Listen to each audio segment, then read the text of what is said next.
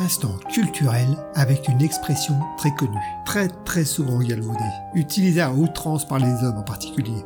La genèse de cette expression remonte au temps jadis d'avant. Je vous parle d'un temps que les moins de 20 ans ne peuvent pas connaître.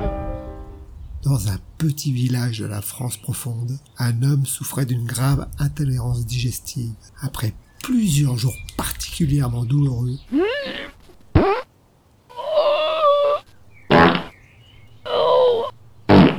l'homme décide d'aller chez son docteur. Après un examen approfondi, le verdict du docteur est sans appel. Il lui faut impérativement une cure bicotidienne de lait maternel.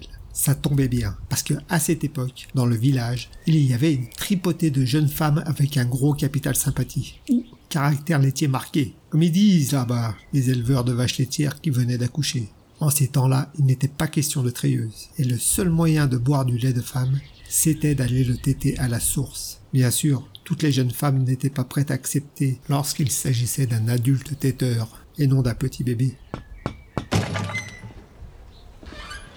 Bonjour madame, est-ce que je peux vous téter les seins? J'ai un mot du docteur. Bonjour madame, j'aimerais vous téter les seins. J'ai un mot du médecin, attention.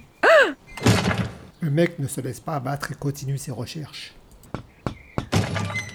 Bonjour monsieur, est-ce que je pourrais parler à votre femme? C'est pourquoi? Euh, bah en fait, euh, mon docteur m'a conseillé de téter les seins d'une femme. J'ai l'ordonnance. hein. Oui, mais t'as des dents, toi, c'est dangereux ça. Bouge pas, je vais te donner un coup de main.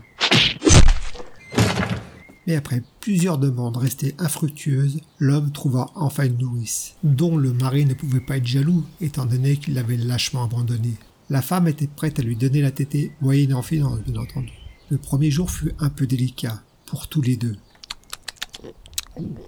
L'homme ne sachant pas trop comment téter pour ne pas faire mal à sa nourrice, la nourrice ne sachant pas trop comment se mettre pour ne pas tenter le diable, mais finalement, au bout de quelques jours, les choses allèrent beaucoup mieux.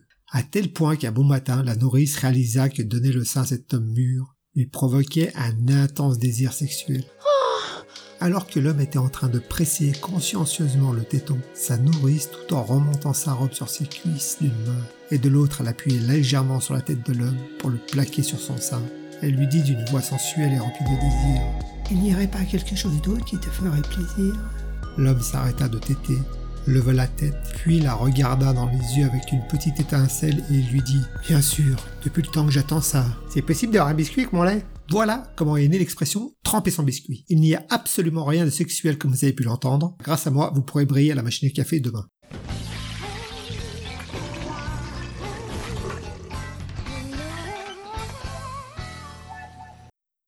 Merci d'avoir passé du temps ma compagnie. N'hésitez pas à liker, laisser un petit commentaire ou vous abonner. Et à bientôt pour de nouvelles aventures.